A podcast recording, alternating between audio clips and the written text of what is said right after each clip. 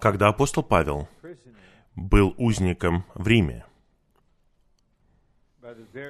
учитывая саму природу его обстоятельств, он был крайне ограничен. Но, несмотря на это ограничение, и посреди этого заключения Господь показал ему наивысшее откровение, которое он когда-либо получал. В Деяниях 22 главе, когда Господь послал Ананию, чтобы тот привел Павла в жизнь тела и направил его креститься, призвав имя Господа, Анания получил от Господа наставление сказать кое-что этому новому брату.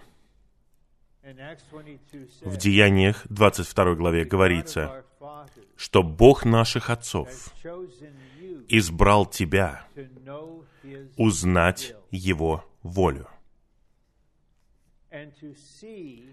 и увидеть праведника и услышать голос из его уст. Это ясно показывает нам, что Павел был избран, чтобы получить откровение непосредственно от Господа. И особым образом, первое, о чем он говорит, ты был избран узнать Божью волю. Откровение 4.11 говорит нам, что все, все положительное существует из-за Божьей воли. Божья воля, то есть то, чего хочет Бог, это источник всего, что Бог делал, что Он делает и что Он будет делать. Учитывая это, Господь повелел нам молиться. Пусть исполнится Твоя воля на земле, как на небе. С Божьей волей связана Божья отрада. Божья отрада — это желание Его сердца, то, что приносит Ему глубокую радость и удовлетворение. На основании Божьей воли и отрады Его воли Он сделал свой вечный замысел в Христе. Все это до того, как что-либо существовало. Не было ни Вселенной, ни времени, ни пространства, ни ангелов, только Бог. И Павел, получив такое откровение напрямую, сказал нам, что Бог принял какие-то решения, которые влияют на нас сейчас. Например, в послании к Ефесянам 1.4 Бог избрал нас, чтобы мы были святыми. И Он не спрашивал вашего согласия. Этот вопрос был решен Богом еще до того, как вы существовали. Еще один стих говорит, «Будьте святы, как и Бог свят». Это означает, что мы были избраны, чтобы иметь такую же святую природу, что и у Бога. Затем в следующем стихе, в стихе пятом, Павел говорит, Бог Отец предопределил нас к сыновству. Предопределить значит решить исход, который в конечном итоге будет достигнут независимо ни от чего. Это второе решение, которое Бог принял в отношении нас. Вот именно почему у нас было чувство собраться вместе здесь сегодня. Потому что Он предопределил нас чтобы мы были Его сыновьями, обладающими божественной жизнью, в конечном итоге, чтобы мы созревали в Его жизни, и чтобы у нас было наследие. Итак, Бог решил эти важные моменты.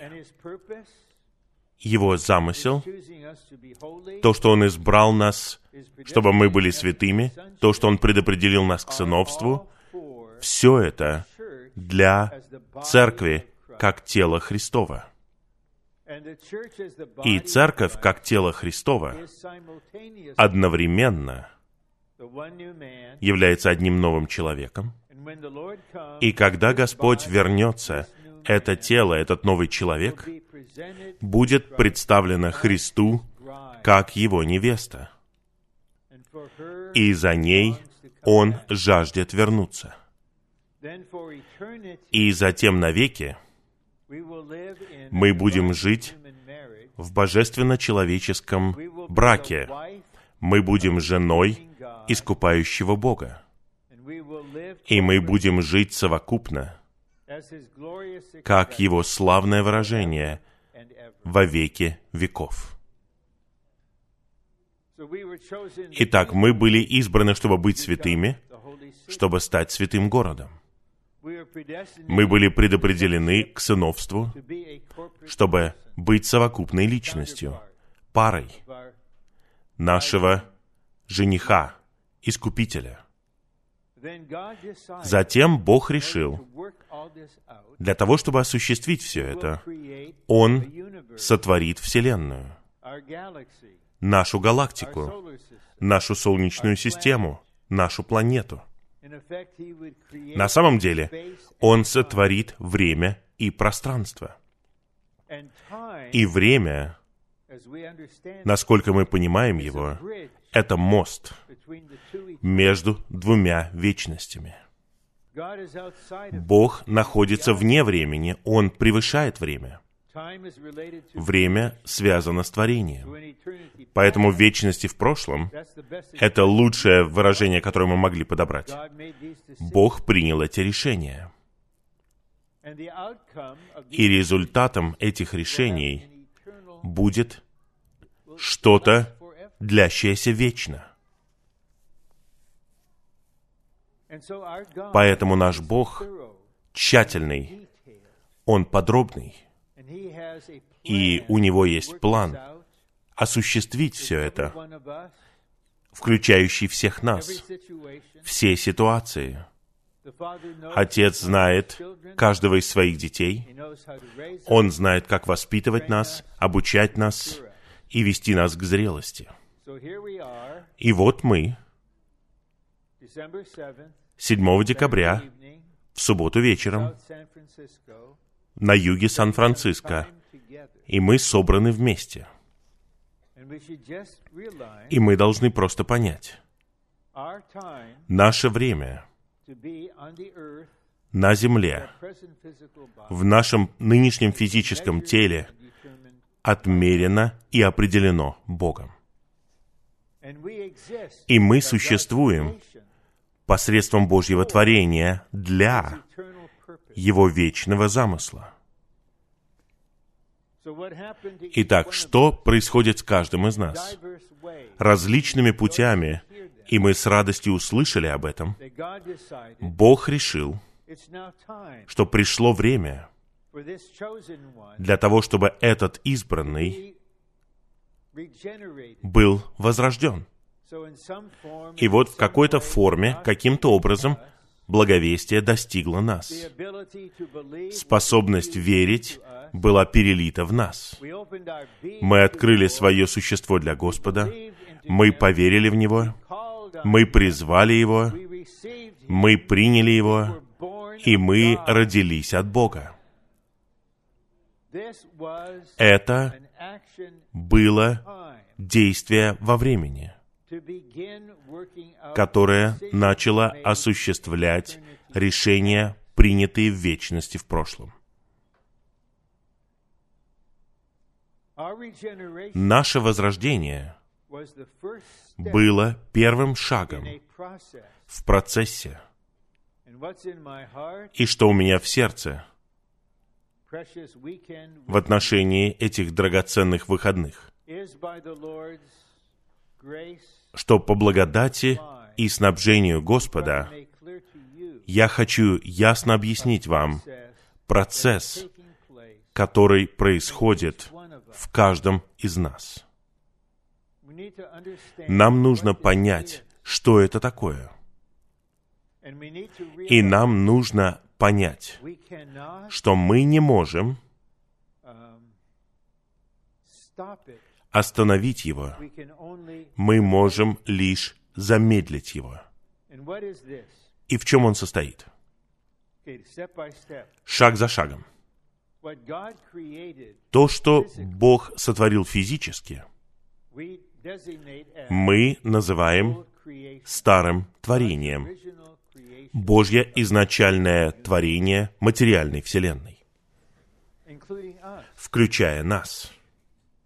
Итак, мы сотворены как трехчастные люди, сотворенные Богом для Бога, но Бог не был в нас. Мы были отделены от Него. Но это был начальный этап. Сначала необходимо было произвести это творение в материальной сфере. Давайте сосредоточимся на нас, людях. Мы сотворены по Божьему образу и подобию. И мы сотворены как сосуды. Тот факт, что мы сосуды, означает, что мы сделаны Богом таким образом, что Он может войти в нас и начать процесс, в котором Он делает нас Бога-человеками, детьми Божьими. Другими словами, Бог сотворил нас с намерением войти в нас. Когда Бог в результате нашего возрождения вошел в нас, это был первый этап нового творения. Различие между новым творением и старым творением таково, что в новом творении Бог сливается, Он един с этим новым творением, с этим искупленным, возрожденным человеком. И что происходит во всех нас? Вот что происходит. Физически, очевидно, мы живем в определенных обстоятельствах, в определенном физическом возрасте, который не остается одинаковым. И в этом смысле мы не такие же, как все. Но в то время, как мы ищем того, чтобы жить самой нормальной человеческой жизнью, насколько возможно, Господь осуществляет внутреннюю работу, потому что его путь прежде всего состоит в том, чтобы произвести старое творение, затем войти в старое творение и начать делать его новым творением. Что происходит в итоге? То, что постепенно внутри нас образуется новое творение. Итак, Павел во втором послании к Коринфянам 4.16 мог сказать, «Наш внешний человек изнашивается». Те из вас, кто молод, вы не знаете, что это значит. Ничего страшного. Будьте молодыми, будьте энергичными, будьте бессмертными – но в конечном итоге вы поймете, что внешний человек истлевает, но внутренний человек обновляется день за днем. Итак, сущность этого процесса, который делает нас внутренне новым творением, внутри нашего старого творения и физического существования, сущность всего этого — это жизнь воскресения Христа. Сам Бог стал человеком.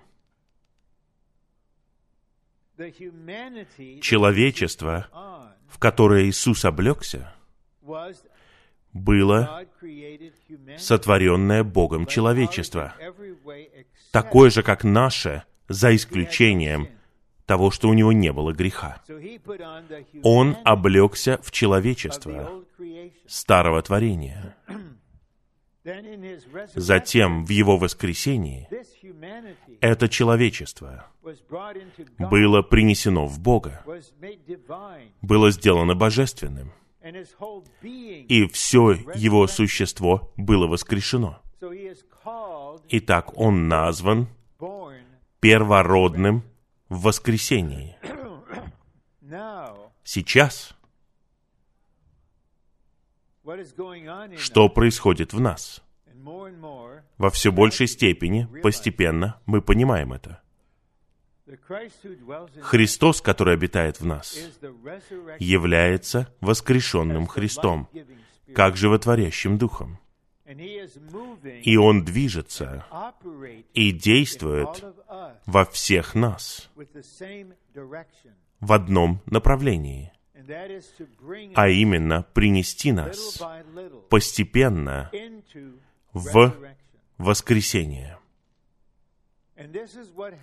Вот что происходит в святых, которые растут в жизни в течение своей жизни, которые созревают в жизни, которые переживают спасение в жизни.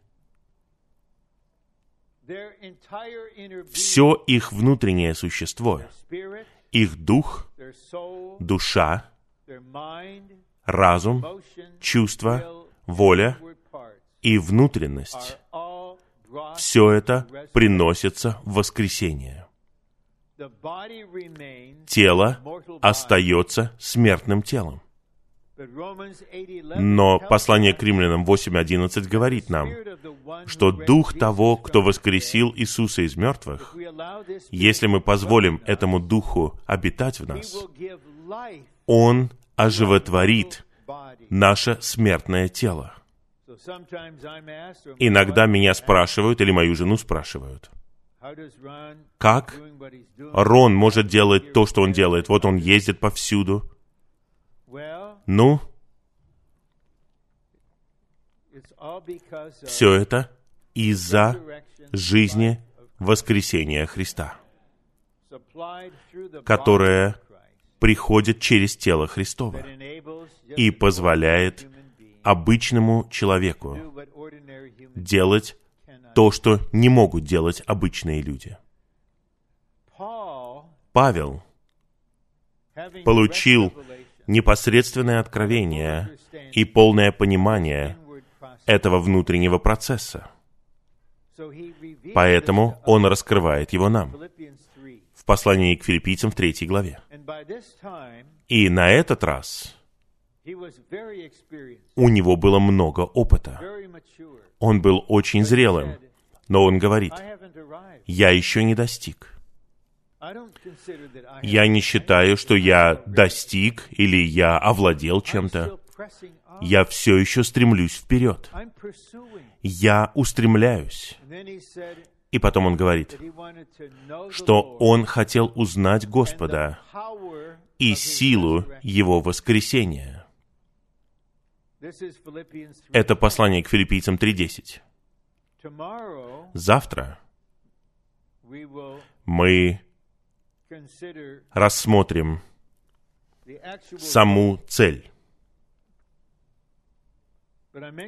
Но я говорю об этом сейчас, чтобы у нас было ясное понимание. Павел говорит, чтобы я мог достичь из воскресения. У него была личная цель, которую поставил ему Бог которая состояла в том, что когда я закончу свой бег, и когда я буду покоиться с Господом, и я буду воскрешен, это будет необычное воскресение всех верующих. Это будет воскресение верующего, который был полностью пропитан жизнью воскресения в течение своей жизни. Это будет воскресение победителей. Победителей, которые будут царствовать вместе с Ним. Победителей святые, которые выкупали время, которые день за днем позволяли процессу воскресения происходить внутри них. Итак, общая тема этих трех сообщений звучит так. Знать и переживать жизнь воскресения Христа. Знание начинается с объективного учения из Слова. Оно раскрывается при помощи служения. И это знание становится видением, становится откровением для нас. У нас появляется духовное понимание того, что воскресение — это жизнь, которая входит в смерть, проходит через смерть и выходит из смерти, победив смерть. Нам нужно знать это. И затем мы переживаем это. И переживания предназначены мудрым, всевластным Богом. Павел понимал это. Он говорит, мы знаем. Мы не надеемся, мы не думаем. Мы знаем, что все вместе работает на благо тем, кто любит Бога и призван согласно Его воле, Его замыслу, замыслу. Итак, что происходило в апостоле Павле? Это процесс воскресения.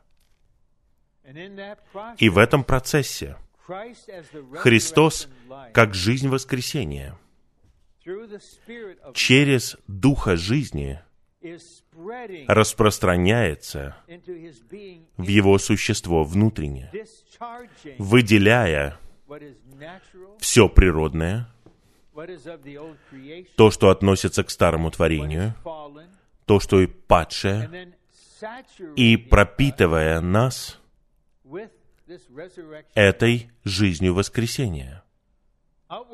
Внешне, физически, мы все еще неотличимы от других людей в нашей возрастной группе. А я принадлежу к пожилым. Может быть, более молодой, чем остальные пожилые, но это моя категория.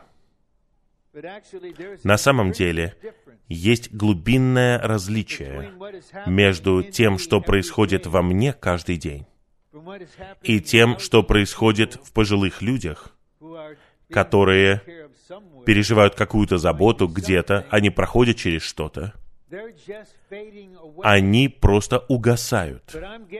А я обновляюсь день за днем, в то время как я угасаю.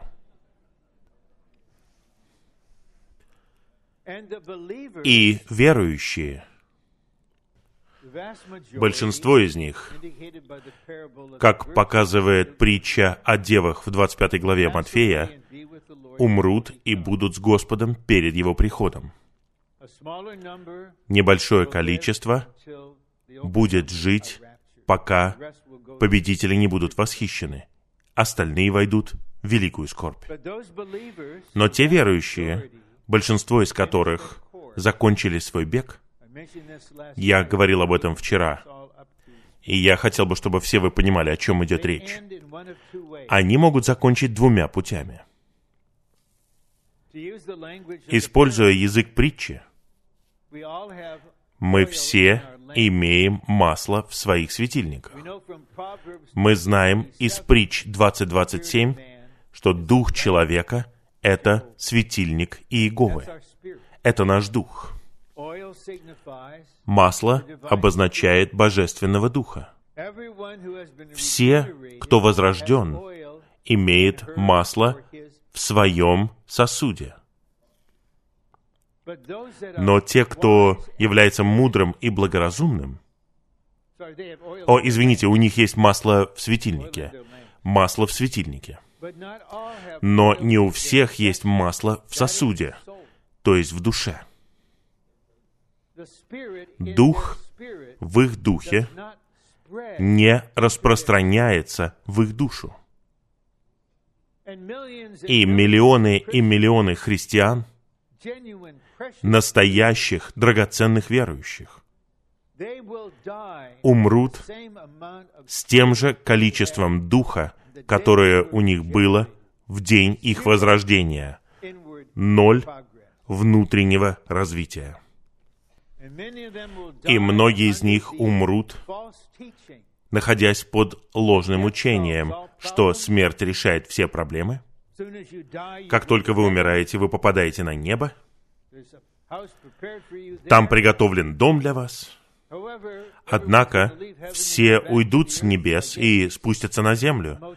Наверное, там просто как мотель какой-то, а не жилище постоянное. Но истина такова. Ни один верующий не попадает на небо, когда умирает. Все верующие отправляются в рай на основании спасения. А когда верующие воскрешаются, Теперь вопрос звучит так. Вы достойны войти на свадебный пир? Достойны ли вы царствовать в царстве? И есть благоразумные. Все их существо пропитано духом. Другим этого не хватает. Поэтому им нужно теперь платить цену, пропитываться духом. Это истина царства, которая соединена с переживанием жизни. И что произойдет с теми, кто является благоразумными девами, чье все существо пропитано течение всей их жизни. Они будут царствовать вместе с Ним. Они будут невестой в тысячелетии. Другие будут в другой ситуации.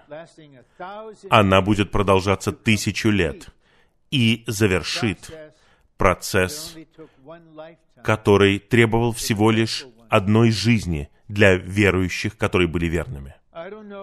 Я не знаю, как истина о Царстве повлияла на вас. Но что касается меня и многих других, она радикальным образом перевернула всю мою жизнь.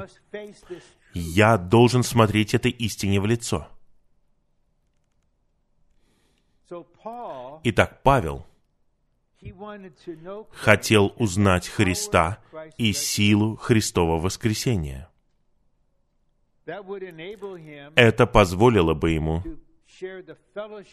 разделять общение страданий Христа и сообразовываться с Его смертью. И его личное стремление было таким — из воскресения. И завтра мы увидим, что это из воскресения не только внешне будет наградой побеждающим верующим, оно должно стать целью, чтобы мы поняли, что происходит в нашем существе. Мы не полностью понимаем все детали, но теперь мы знаем, чего хочет Бог. Он хочет распространять жизнь воскресения Христа во всю нашу внутренность. И даже оживотворить наши смертные тела. Поэтому братья моего возраста, есть брат на Тайване, которому 94 года, Лю Суэй. Вы знаете его, вы уважаете его. Он все еще ездит, он все еще говорит. Потому что эта жизнь воскресения животворит его смертное тело. Итак, это общение в этих сообщениях, как я говорил вчера, обращено к тебе в единственном числе. Не потому, что я пытаюсь быть сентиментальным, это не так. Я просто говорю истину. Каждый из вас драгоценен для Бога Отца. Каждый из вас незаменимый, уникальный член тела Христова. И по мере того, как Господь расширяет нас в результате давления, мы можем сказать, все вы в наших сердцах. Есть какие-то аспекты осуществления Божьего домостроительства, которые являются личными. Победители — это не группа, это не команда. Вся команда получает приз. Это не что-то индивидуалистичное, нет, это что-то личное. Тому, кто побеждает, я дам это. Вчера мы рассматривали значение воскресения, и потом мы совершили такой приятный поворот. Во второй части сообщения мы говорили о том, чтобы пить воду жизни в воскресении. И это основано на исходе 17.6.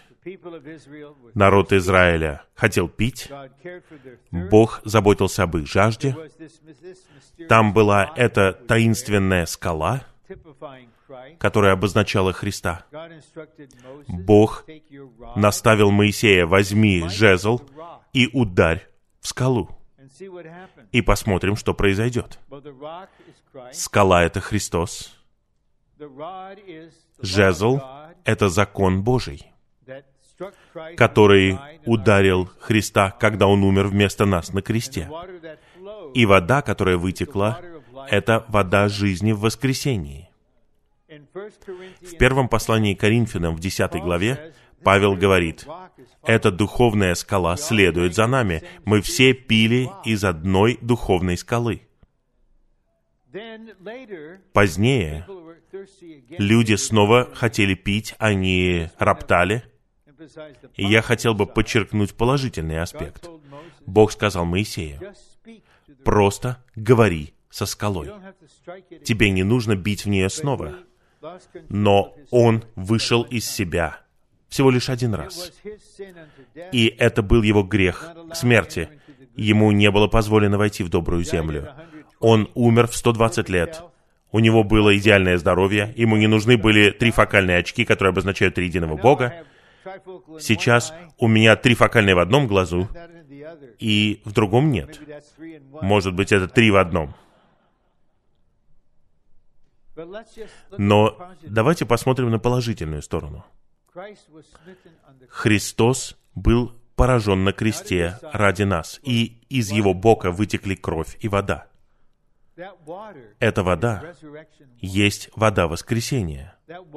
Эта вода это жизнь воскресения. И вчера вечером я отметил, я привел пример, что мой врач сказал мне напрямую. Это мой общий семейный доктор. Он сказал, ты должен пить 8 стаканов воды каждый день. На этот раз я по-настоящему послушался его. И как все изменилось? Насколько серьезным может быть обезвоживание?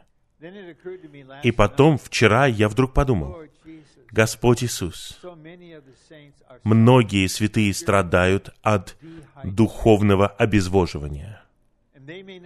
И они, возможно, даже не понимают этого.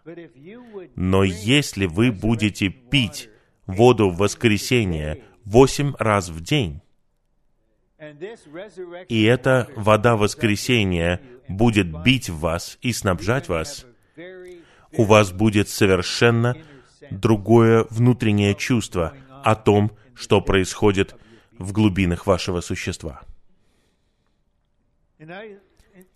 И я снова наслаждался примечанием к первому посланию Коринфянам 12.13. «Ибо и в одном духе мы все были крещены в одно тело, и всем было дано пить одного духа». И сейчас я скажу кое-что не для того, чтобы вы почувствовали вину или какие-то проблемы. Лично я каялся перед Господом за то, что не пью нормально, за то, что я пью недостаточно. Я делал акцент на дыхании, и я делал акцент на вкушении, но не столько на питьи. Но когда вы пьете воду жизни в воскресении, она начинает пропитывать ваше внутреннее существо. Представьте себе, что ваш разум обновляется. Он пропитывается жизнью воскресения Христа. Все ваши чувства пропитываются жизнью воскресения. Ваша воля с ее намерениями. Воскресение, насколько мы знаем, это сам Христос. Я использовал слово «процесс», но теперь я хотел бы использовать его в другом контексте. Воскресение — это процесс,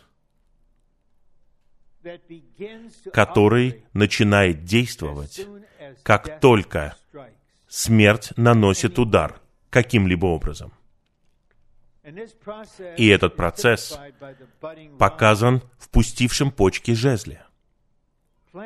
Растения не пускают почки в одно мгновение. Существует невидимый процесс, который происходит внутри них. И эти почки появляются и раскрываются. Жезл Аарона вместе с другими одиннадцатью был положен в святилище на ночь. Он проходил через переживание смерти. И в одном жезле воскресение как процесс начало постепенно работать пока он не пустил почки и не расцвел. И я могу засвидетельствовать перед славным лицом Господа действительность этого. Это происходило со мной много раз, и это происходило в жизнях святых. Я знаю, что это произойдет еще в других жизнях.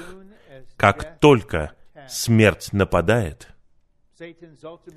окончательное оружие сатаны. Активизируется процесс воскресения. Из-за печали, из-за боли, из-за утраты вы не осознаете этого поначалу.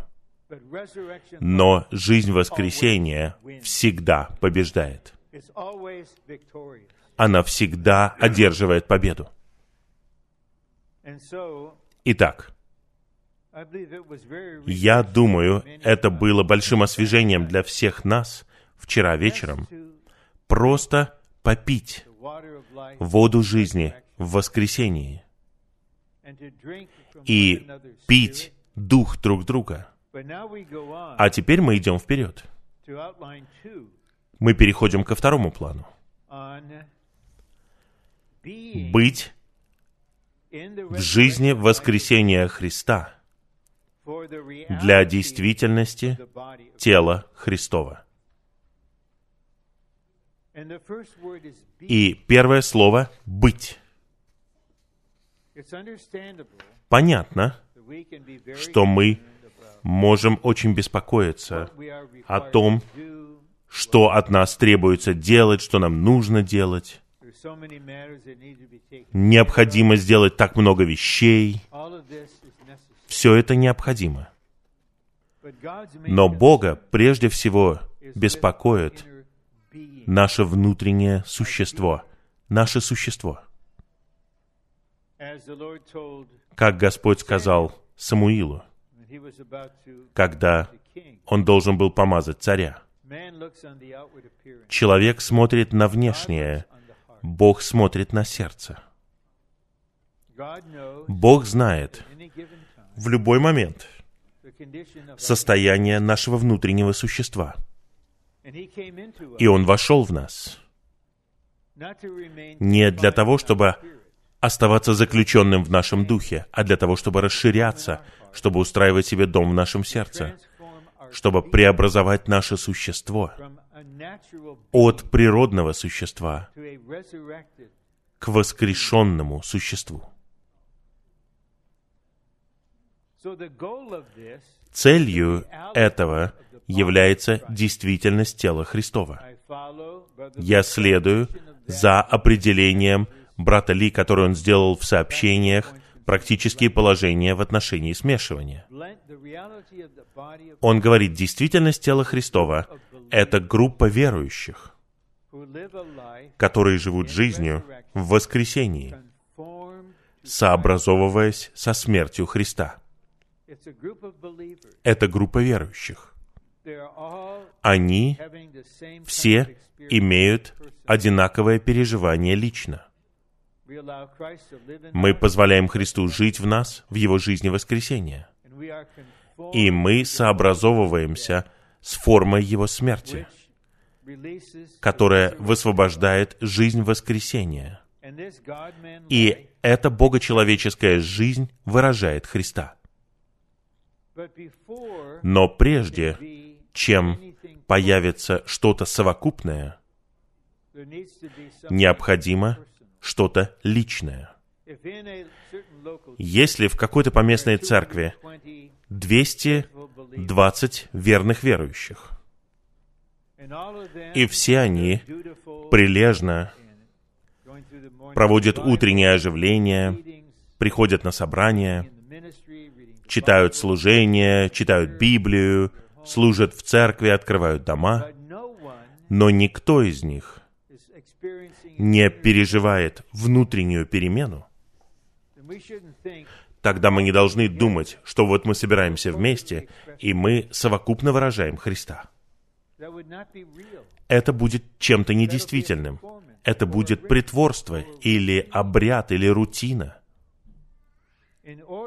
Чтобы было совокупное выражение Христа в воскресении, каждый из нас лично должен продвигаться вперед в этом направлении. Недавно в сообщениях я подчеркивал глаголы. Глаголы. Мы должны расти. Мы должны созревать. Мы становимся. Когда я вижу своих внуков, я не разочаровываюсь. Джошуа, тебе только что исполнилось 18. Сэмюэл, тебе всего 16. Алиса, тебе 13. Меня, как вашего дедушку, интересует, растете ли вы. Меня не беспокоит, если святые то тут, то там или повсюду если они еще не достигли полной зрелости. Меня глубоко беспокоит, если они не растут. Меня беспокоит, если нет ничего. Христос хочет быть всем. А в сердце у меня вот что, я открываю это вам. Мне хотелось бы, чтобы в каждом из нас происходил этот процесс. Не беспокойтесь, у вас достаточно времени, не беспокойтесь. Никто не является слишком молодым, и никто не является слишком старым. Не слишком рано и не слишком поздно. Для нашего Бога таких преград нет. Но цель Божьего домостроительства и цель Господнего восстановления — это действительность тела Христова. А все поместные церкви — это средство достижения этой цели. И по мере того, как мы живем нашей человеческой жизнью, на каком бы этапе мы ни находились, в каких бы обстоятельствах мы ни находились, неважно, наше ли это здоровье, семья ли это, может быть, наш возраст, в то время, как это происходит все внешне, день за днем, что-то должно происходить внутренне. И я решительно говорю вам, когда вы начинаете новый день, молитесь об этом. Господь, сегодня, я отдаю Тебе сегодня. Расти во мне сегодня. Распространяйся во мне сегодня. Пропитывай меня больше сегодня. Господь, пожалуйста, снабжай меня сегодняшней долей благодати, которая мне необходима.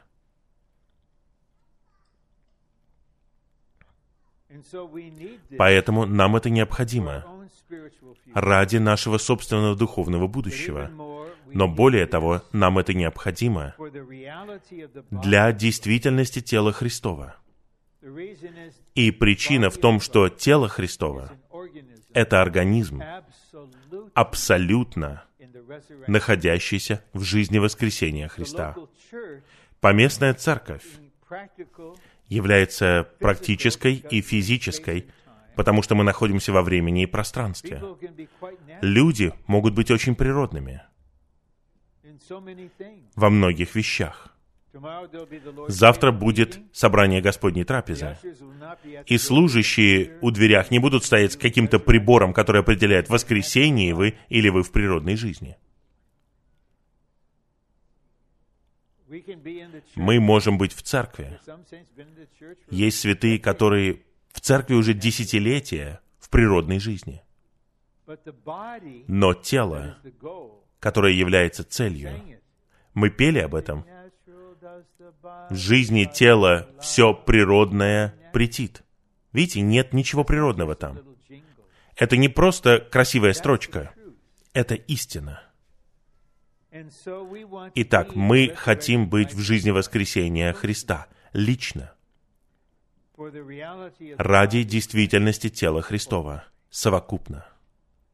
Вы слышали, некоторые из вас, как я говорил это краткое свидетельство. Но если вы его слышали, ничего страшного, послушайте еще раз. Начиная с 1966 по 1970-е годы, я был просто захвачен этой книгой. «Сокрушение внешнего человека для высвобождения духа». Такая интригующая книга. Что такое внешний человек? Что такое сокрушение внешнего человека? Это огромное переживание. Я хотел бы, чтобы оно у меня было. Я не знаю, что это такое. И вот в марте 1970 года я был на ужине вместе с братом Ли, и у меня был шанс спросить у него, наконец, я могу получить конкретный ответ. Я сказал, брат Ли, что это значит? Переживать сокрушение внешнего человека. И он ответил одним предложением. Духовность — это нечто, связанное с телом. Конечно, я тут же перестал спрашивать. Я понял, что я больше не могу ничего спрашивать, и я знал, что я не понял, что он имеет в виду, но он ясно что-то показал. Рон, твоя духовность сосредоточена на себе. Твоя духовность индивидуалистичная. Я не буду вносить вклад в это. Я не буду говорить ничего, что укрепит тебя в этом. И поэтому он говорит это таинственное утверждение. Духовность — это нечто, связанное с телом. Это было 49 и 8 месяцев назад. Я кое-чему научился за это время. Что это значит, когда вы говорите, духовность — это нечто связанное с телом? Это означает, что духовность — это нечто, связанное с телом. Я говорю это, потому что если вы знаете, вам не нужно ничего говорить. Если вы не знаете, тогда вы не сможете понять ничего. Это нечто, что должно стать действительным для нас лично. Я отчаянно искал этого. Это нечто, связанное с телом. Даже то, чего мы ищем лично, на самом деле предназначено для тела совместно. Давайте теперь рассмотрим этот план, и я подчеркну какие-то моменты. Работа большинства христиан является природной. Это просто факт. И осуществляется в природной жизни и посредством природной силы и способности, не в жизни воскресения Христа. Мы не сомневаемся в сердце верующих. Мы не судьи им. Но если у нас есть проницательность, мы узнаем. Они используют природную способность, природную силу и природную жизнь.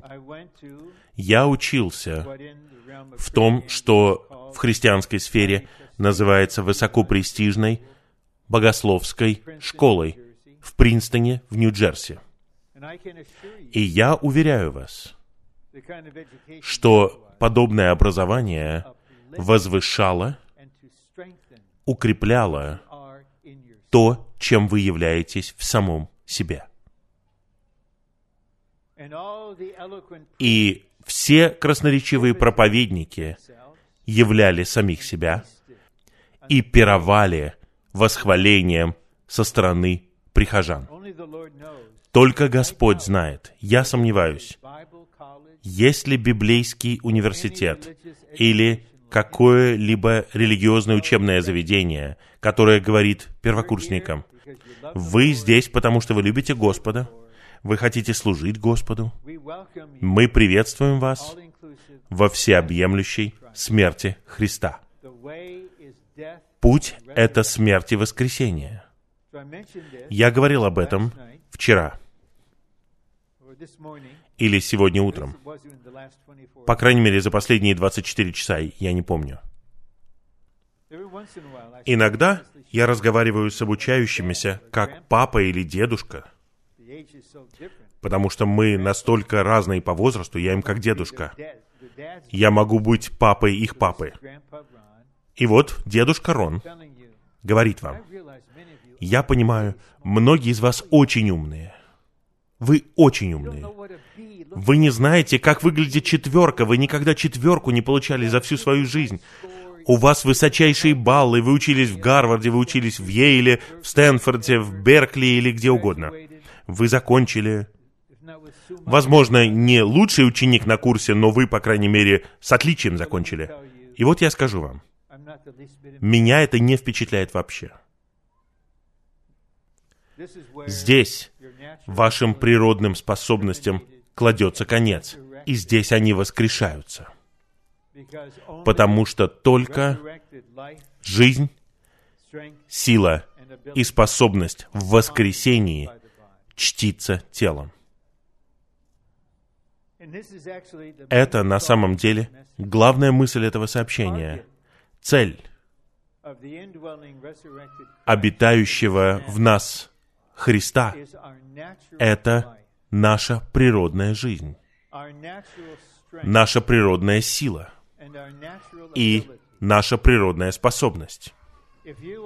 Если вы человек, который имеет высокий интеллект, это просто факт. Каким-то образом вы узнаете об этом, вы сдаете тесты или вам учителя говорят об этом. Хорошо. Вы не самый умный человек в мире, не самый изобретательный, но у вас это есть. Религия и мир будут прославлять вас за все, что вы можете делать. Но тело Христово положит вам конец со всем, что вы можете делать, чтобы то, что у вас есть, согласно Божьему творению, и все, что вы развили в результате образования, было воскрешено. Ваш интеллект был воскрешен. Ваша изобретательность, какими бы ни были ваши сотворенные Богом способности, теперь они в воскресении. Теперь Господь высвободит это. Посмотрите на Моисея. Когда ему было 40 лет, какая у него была способность? Наивысшее обучение в цивилизованном мире. Он мог стать фараоном. Он был обучен всей египетской мудрости. Он имел сильный характер. Ему было необходимо полновременное обучение, 80 семестров. Полновременное обучение в пустыне. И когда он подумал, что жизнь закончилась, и он даже написал псалом, что можно дожить до 70, если ты крепкий до 80, вот тогда Бог призвал его. Когда вы думаете, что все кончилось, Бог говорит, ну, теперь начинаем. Потому что на этом этапе Он был в воскресении. Почему Господь Иисус позволил Петру пасть? Всем апостолам даже. Он сказал, вы все оставите меня. Петр сказал, нет. Они, да, а я нет. Я последую за тобой в тюрьму и на смерть. Нет, еще до того, как петух пропоет два раза, ты отречешься от меня три раза. Никогда. И мы знаем, что произошло. Пропел петух, и Господь повернулся и посмотрел на Петра. Мы не знаем, какое было у него выражение. Думаете, он был разочарован? Я не думаю. Неужели вы думаете, он был поранен или разозлился? Я не думаю. Он просто сказал, Петр, я знал, что это произойдет. Только сокрушенный неудачник нуждается в переживании жизни воскресения. Поэтому, когда он был воскрешен, что он сказал? Иди скажи братьям и Петру. И мы знаем из повествования в первом послании Коринфянам в 15 главе, воскрешенный Христос являлся несколько раз, один раз пятистам святым, другой раз Петру лично. И когда вы читаете вторую главу Деяний, они все сокрушены, и их самоуверенность разбита, они все в воскресении. Теперь их разлад исчез, их соперничеству положен конец. Пришло время провозгласить благовестие Царства. Одиннадцать понимают, Петр, это твоя функция. И Петр понимает, да, это так. Но я стою с одиннадцатью. Я не могу говорить ни слова без вас. Это тело в воскресении. Вот к чему мы все движемся. И когда мы получим озарение, особенно если вы с молитвой прочитаете и изучите эту главу в переживании жизни, где говорится о работе над природным составом, это озарит вас в огромной степени. И этот свет побудит вас взаимодействовать. Господь намерен это сделать. Но если мы начнем взаимодействовать и согласимся с Ним, Господь, я не хочу приносить какую-либо свою природную способность в какую-либо часть церкви. Ну, итак, это главная мысль. И Господь теперь готов к тому, чтобы начать касаться вашего природного состава и вашу природную жизнь. Не беспокойтесь, не надо не спать сегодня, не надо пытаться произвести это в себе. Просто Придите к Господу такие, какие есть, где вы находитесь, я уверяю вас. У вас есть время, которое вам необходимо. Когда Господь начинает действовать в нас, как семикратно усиленный дух, Он может сделать в семь раз больше за один день, чем когда Он был просто всеобъемлющим, животворящим духом. Любой, кто слышит мой голос, неважно здесь или какими-то другими средствами, если есть какой-то брат или сестра здесь, кто на какое-то время уходил в сторону от Господа, вы уходили от церковной жизни, я знаю, кто-то уходил на двадцать с лишним лет. И тогда, по милости, благодати, любви Господа, вы вернулись назад. Но я знаю, как враг нападает. Вы должны напасть на врага в ответ. Враг скажет, «Хорошо, что ты вернулся. Однако плохо, что слишком поздно. Слишком поздно. Ты потратил слишком много времени впустую. Мое слово врагу такое. Дьявол, слишком поздно для тебя. Но я хочу процитировать тебе Библию, а также моему брату или сестре из книги пророка Иоиля. «Я возмещу тебе годы, которые поела саранча». Господь вполне способен это сделать. У нас есть время. Я повторяю, еще не слишком поздно. Нет никакой записи о накоплении всех ваших неудач, всех ваших преступлений, того или другого. Нет. Как только вы их исповедуете и получаете прощение, их забывают. Запись стирается. Сам Бог не помнит о них. Итак, что у меня в сердце? Может быть, сейчас, если сейчас удобное время для вас. Я предлагаю вам простую молитву. Не метод, а просто простые слова для того, чтобы вы сказали их. Если это слишком рано, не беспокойтесь. Просто позвольте Господу заботиться о вас. В том состоянии, какие вы есть, там, где вы находитесь, но знайте, что так будет. Два.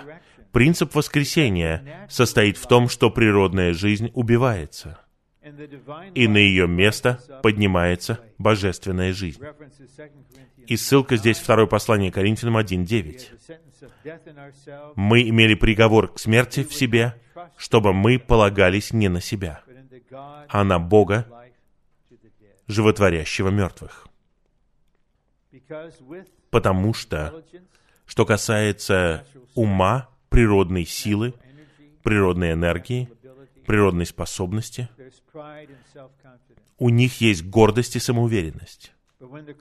Но когда крест работает, наша самоуверенность разбивается.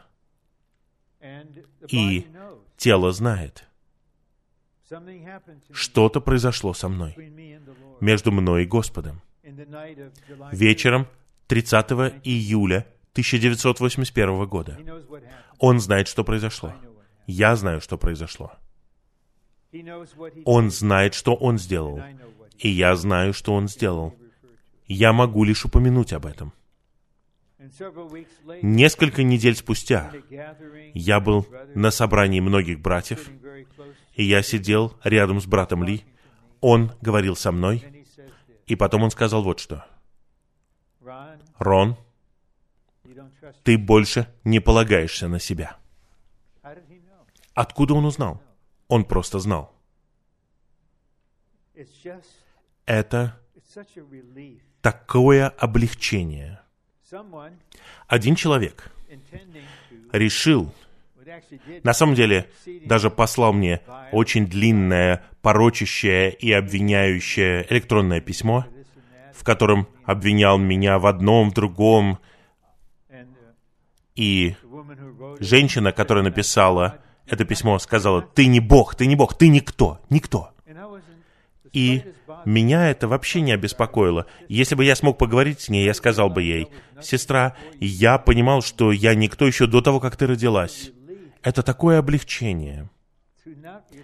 Не полагаться на свою природную жизнь, на свою природную силу, на свои природные способности, а просто полагаться на Бога воскресения, на Бога, который воскрешает мертвых. И наше личное и совместное свидетельство таково. Смерть всегда проигрывает. Жизнь воскресения всегда побеждает. Действительность воскресения — это Христос как животворящий Дух. Четыре. Церковь, как тело Христова, находится абсолютно в воскресении. Церковь — это новое творение в воскресении Христа. И она сотворена посредством воскресения Христа. Когда женщины пришли к гробнице, и потом пришли братья и изучили данные, и сделали вывод на основании данных, что Христос воскрес, женщина, я так рад, она была не удовлетворена данными, тем, что есть пустая гробница и погребальные пелены. Она сказала, «Мне нужен Господь. Я хочу встретиться с Господом».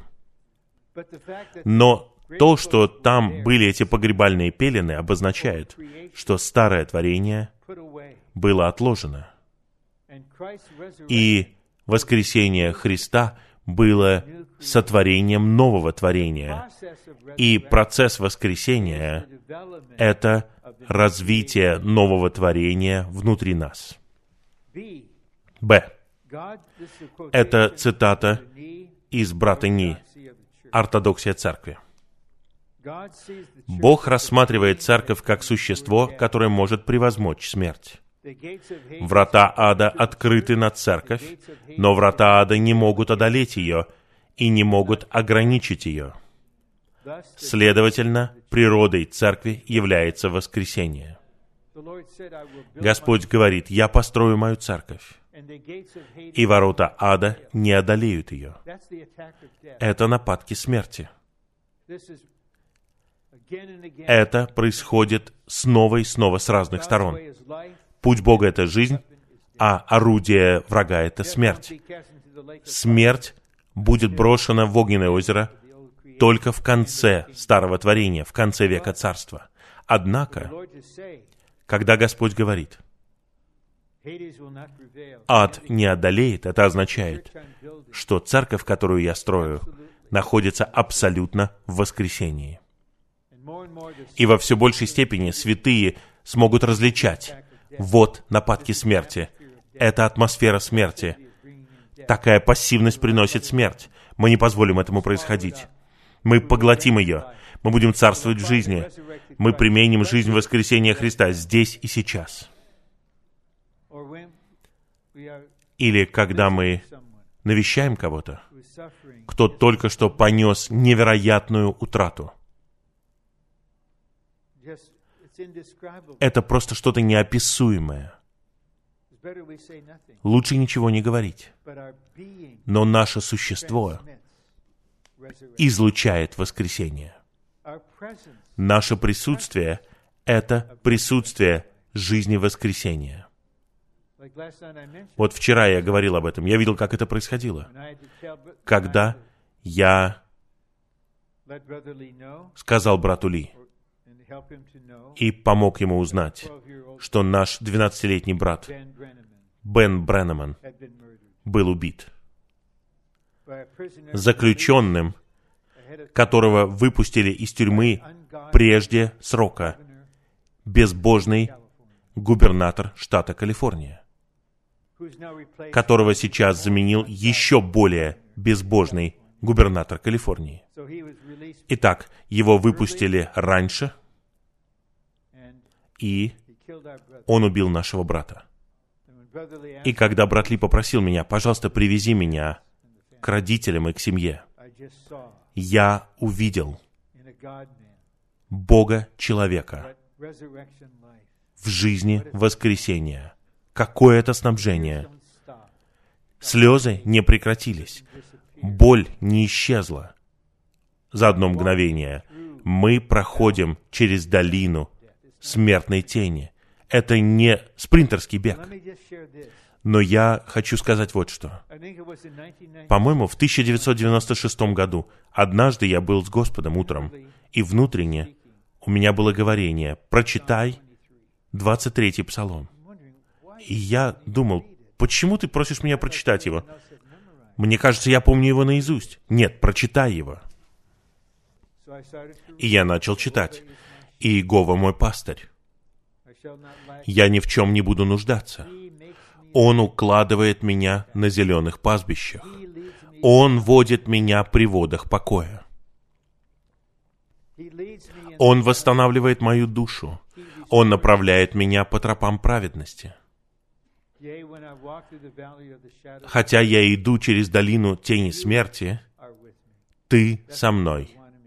Вот что Господь хотел показать мне. Местоимение меняется с «он» на «ты». Ты со мной. Это ходьба. Это личное хождение. Но ты со мной. Твой жезл защищает меня, и твой посох направляет меня и восстанавливает меня, когда я ухожу в сторону. Это что-то действительное. И церковь совместно является организмом, обладающим природой воскресения, чтобы мы на самом деле имели такую церковь, мы лично должны продвигаться в воскресении. В. Золотой светильник, обозначающий церковь как тело Христова, изображает Христа как жизнь воскресения, растущую. Видите глаголы? Растущую, развивающуюся, пускающую почки и цветущую, чтобы сиять светом. И позвольте мне сказать, откровенно, я не политик, я не дипломат. Когда я говорю, я не слушаю людей, и я не пытаюсь угодить людям. Я не могу так поступать. Я могу быть только искренним, и Христос моя искренность. Прошел год с тех пор, как я был здесь, и Бог сделал многое в вашей жизни за последний год. Много таких глаголов, много таких глаголов здесь, в Северной Калифорнии. Поэтому меня воодушевляют эти глаголы. Вы движетесь вперед, вы развиваетесь, вы растете. Хорошо, пятый пункт. Чтобы быть в действительности тела Христова, нам нужно быть абсолютно в жизни воскресения Христа. Видите, быть. Это наше внутреннее существо. Это не перемена поведения. Как вообще вести себя в воскресенье? На что это похоже? Все скажут, это природная жизнь, которая пытается подражать жизни воскресения. В нашей природной жизни и в старом творении мы не являемся телом. Мы являемся телом в новом творении, зарожденном посредством жизни воскресения Христа. Тело Христова находится в воскресении, то есть в духе, в пневматическом Христе и в завершенном Боге. И по какой-то причине я повторяю здесь третий римский пункт. Это пункт В. Но я сделал ошибку, но мне кажется, Господь может благословить эту ошибку. Действительность воскресения — это Христос как животворящий Дух. Если мы будем осуществлять какую-либо работу, которая не находится в воскресении, животворящий дух не почтит ее. Дух чтит только то, что находится в воскресении. Итак, Дух обучает нас.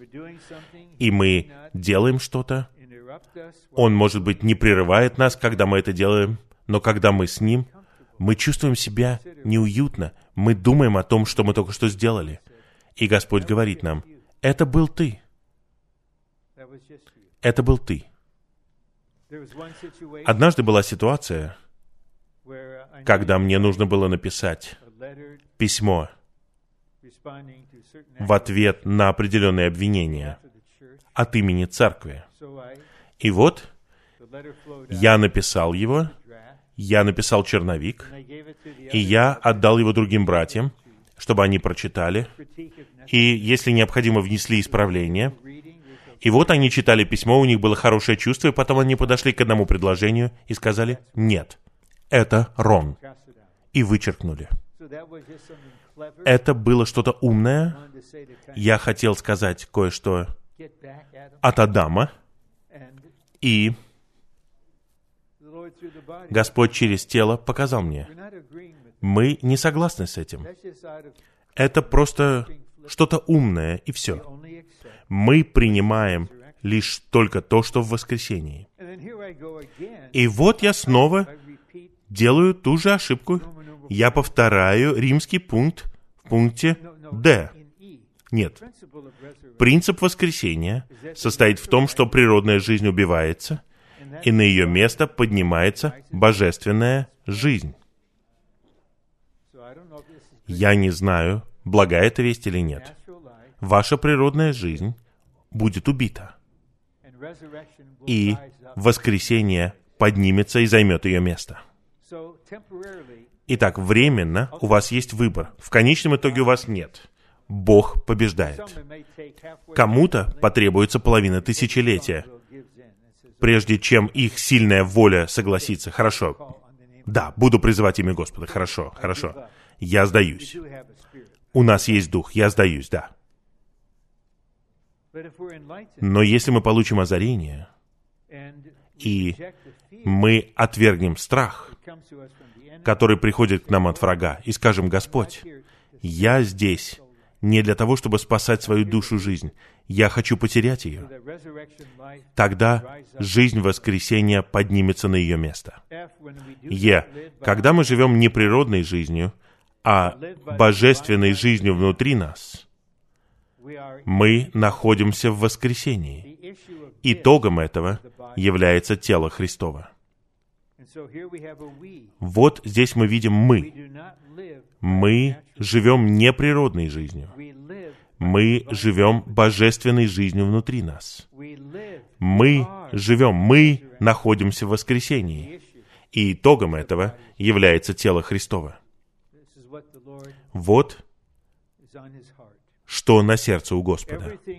Все, что мы говорим, все, что мы делаем, и все, чем мы являемся в церковной жизни, должно быть, должно быть в воскресении. Я закончу план примерно через семь минут, но я хотел бы сделать одно применение.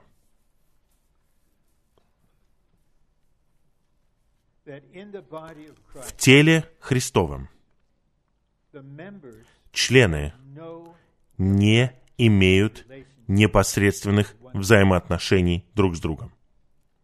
В природной человеческой жизни у нас могут быть взаимоотношения согласно нашим предпочтениям или нашей предвзятости. Мы более предвзяты к одним. И поэтому мы влекомы к определенным людям, мы хотим быть с ними, а с другими мы никогда не общаемся, мы никогда не приглашаем их к себе на обед. Это природная жизнь, природные взаимоотношения в природной жизни. Одна душа соприкасается с другой напрямую. Но в теле Христовом такие взаимоотношения не дозволяются. Мне кажется, я могу сказать, я открыт для Господа, чтобы Он обличил меня, когда я с Ним. Но, насколько я понимаю сейчас, у меня нет непосредственных взаимоотношений ни с кем, кроме моей жены. Это что-то в Божьем творении. Все взаимоотношения проходят через Христа как главу. Поэтому сейчас, если глава направляет мою правую руку почесать макушку моей головы, тогда происходит контакт между рукой и головой. Но рука и волосы на голове у меня не имеют какую-то особую любовь друг к другу. И всю оставшуюся жизнь я теперь вот хожу вот так вот. И моя правая рука ревнует левую руку теперь. Все проходит через Христа главу. Подумайте, о скинии в Ветхом Завете. Все брусья сделаны из дерева акации. Но дерево одного бруса не имеет контакта с деревом другого бруса. Все брусья покрыты золотом. И колеса из золота. И перекладины — это тоже дерево, покрытое золотом. Итак, есть драгоценный контакт, но этот контакт не в природной жизни. Самая разрушительная вещь, которую когда-либо видел, за 53 года, как я был в церковной жизни, произошла в 1977-78 годах, когда группа сестер образовала исключительные отношения на основании природной жизни. И один человек был центром, царицей. И это было более разрушительно, чем бунт и разделение, которые произошли в 1978 году. И потребовались годы для того, чтобы это внутреннее повреждение было смыто. И когда некоторые из этих сестер хотели общаться с братом Ли, он сказал, это рак. Но они не приняли того, что их отношения подобны раку. Но так и было. Они росли, впитывали жизнь из тела. Вот так рак все убивает. Но они не хотели отказаться от этого. Поэтому они все были отсечены. Поэтому все мы, и сестры в особенности, у нас не должно быть природной дружбы в теле.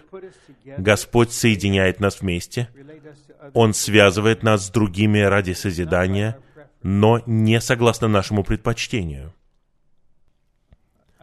Я могу засвидетельствовать об этом. Стоящие брусья, они половина единицы. Нужны два бруса, чтобы образовать полную единицу. Без моего брата Эда Маркса я половина единицы.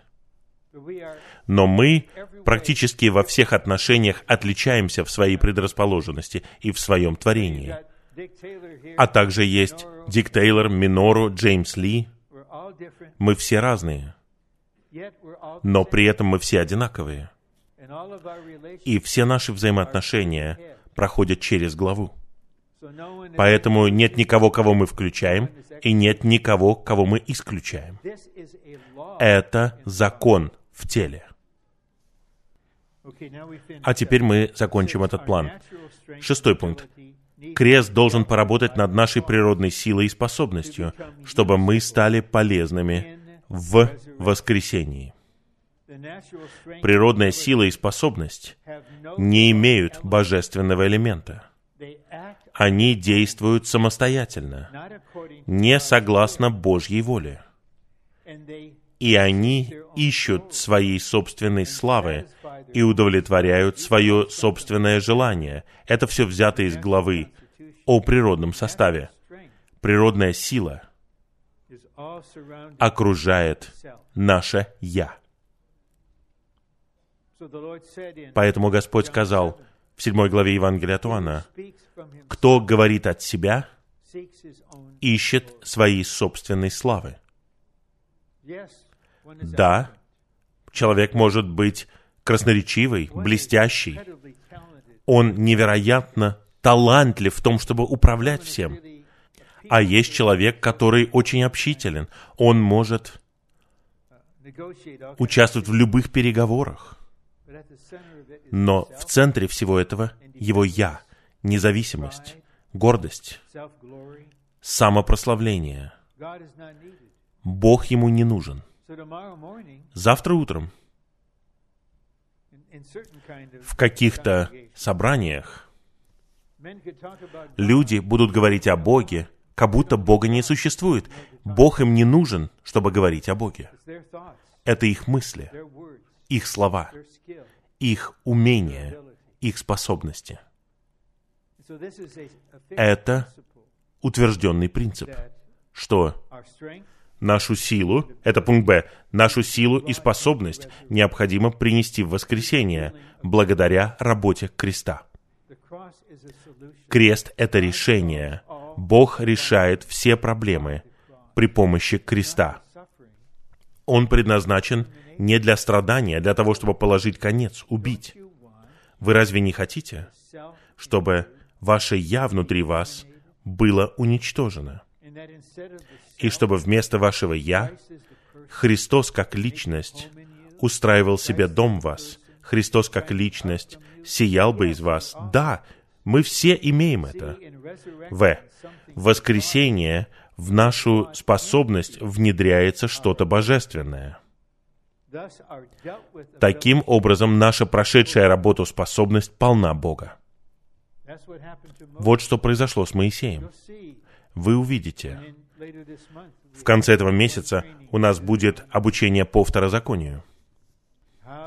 Насколько близким Моисей был с Богом, насколько верным он был, за исключением одной ошибки. Он всегда представлял Бога.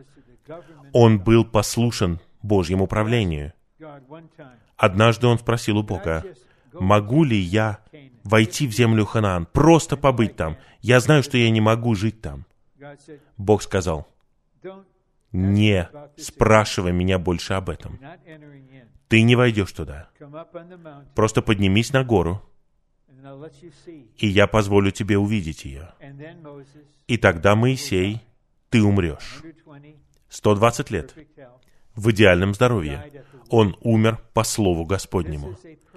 Это человек, который был полностью в воскресении. У него не было никаких проблем с Божьим правлением. Никаких проблем. Он даже пас народ Израиля, используя свою собственную неудачу в качестве иллюстрации. Вам нужно чтить Божье правление. Вы знаете, что я сделал. Вы знаете, что я ударил в скалу во второй раз. Я назвал вас бунтарями. Знаете, что Бог сказал мне? Я не войду в землю. Я умру здесь. Но я увижу ее. Учитесь у меня. Учитесь на моих ошибках. Он был полностью вне себя не совершайте такие же ошибки, когда вы будете в доброй земле. Итак, вот куда Господь движется. И последний раздел, я прочитаю его. В нашем служении Господа мы должны отвергать наш природный энтузиазм и ограничивать свои природные чувства. Мы должны гореть в духе огнем Божьей жизни. Мы не должны служить с чуждым огнем, обозначающим природный энтузиазм, не прошедший работу креста и не находящийся в воскресении. Некоторые из тех, кто был в Беркли в день поминовения в 1977 году, знают, на что похож чуждый огонь. И иногда нам необходимо помнить нашу историю. Это произошло. Поэтому из другого поколения, посмотрите, это произошло. У нас была такая неудача. Не повторяйте ее. Не повторяйте. Вот что произошло. Когда враг захватил конференцию, и там горел чуждый огонь повсюду. Поэтому мы знаем, что это такое. Мы не прячем нашу историю. Она записана у нас есть второзаконие, воспоминания всего этого для нашего научения. Не надо проводить такую конференцию еще раз. Не надо зажигать чуждый огонь и пускать его на самотек. Не надо считать, что это горение вашего духа. Не считайте, что это семь духов Божьих, которые действуют в вас. Учитесь на наших ошибках 42 года назад. И это была разделяющая точка. Год спустя тысячи ушли. Но те, кто был там и получил озарение и покаялся, они получили вечную помощь благодаря этой ситуации. И они никогда не позволят этому чуждому огню выходить из-под контроля среди нас. Возможно, какие-то простые святые подумают, это дух. Нет, это не дух, это чуждый огонь который приносит смерть. Мы не должны служить с чуждым огнем, обозначающим природный энтузиазм, не прошедший работу креста и не находящийся в воскресении. Чуждый огонь в священническом служении, грех дерзости, производит смерть перед Богом. Надав и Авиуд подверглись суду не потому, что сделали что-то не для Бога. Они подверглись суду, потому что они действовали согласно природной жизни, делая что-то для Бога природным образом. Я жажду, когда у нас будут молитвенные собрания, где все молитвы будут в жизни воскресения. Больше не будет природных молитв. Вы просто ощущаете, вы не можете даже откровенно сказать «Аминь». Это просто выражение природной жизни. Это для Бога, у этого хорошие намерения, но это не воскресение. Это препятствие для собрания. Три. В нашем священническом служении наш природный энтузиазм должен быть отвергнут, а наши природные чувства должны быть под контролем. Евангелие от Матфея, 10 глава. «Кто любит отца или мать, сына или дочь больше, чем меня, недостоин меня. Один из самых тяжелых уроков, который я должен был усвоить как папа, состоял в том, чтобы не любить их больше, чем я люблю Господа Иисуса. Не начинать любить их природной любовью. Однажды, много лет назад, Господь использовал мою дочь, которая страдала особым образом. Она увещевала меня уважительно, прямо говорила, «Папа, перестань пытаться защитить меня. Господь, возможно, хочет, чтобы я претерпел определенные страдания. Перестань пытаться защитить меня от этого. Я пытался защитить ее от креста. Я на самом деле пытался защитить свою собственную душу жизнь. Я сам готов был страдать, но я не мог вынести того, что моя дочь страдает, что мои сыновья страдают. И тогда Господь несколько лет назад, это естественным образом вытекает из меня, Господь знает, может быть, это поможет вам. Все основные члены моей семьи, в то время моя жена, моя дочь, мои сыновья, они все переживали кризис одновременно. Я был окружен ими. И я мог двигаться вперед только не испытывая природную привязанность. Я мог двигаться вперед только в жизни воскресения. Вы в ситуации, вы не можете идти вверх, вы не можете идти вниз. Вы не можете идти вперед, вы не можете идти назад. И вы не можете оставаться там, где вы находитесь это лучшая возможность для того, чтобы жизнь воскресения пришла, покорила смерть и провела вас через это. Нам всем нужно научиться не касаться святого Божьего при помощи природной жизни. Со всем природным в нас необходимо покончить. Ну, я говорил дольше, чем планировал. Это не извинение, это просто признание факта. Но у нас где-то 20 минут еще есть. И нам нужно, ну, предположим, чтобы каждый из вас говорил где-то 30 секунд. Мы можем попросить где-то 35 или 40 святых выходить к микрофонам, которые сейчас поставят, потому что сообщение нуждается в вашем подтверждении. Сообщение нуждается в вашем дополнении. Я говорю это серьезно. Я могу сказать только свою часть. Но если некоторые выйдут, 30 секунд на человека, я верю, это завершит сообщение, и члены тела подтвердят тот факт, что для тела Христова в действительности нам всем необходимо быть в жизни воскресения Христа. Пожалуйста, следуйте за Духом, где бы вы ни были, даже если вы в середине ряда, просто выходите. Я не умоляю, я не прошу вас, но я обращаюсь к вам. Пожалуйста, следуйте за Духом и говорите подтверждающее слово.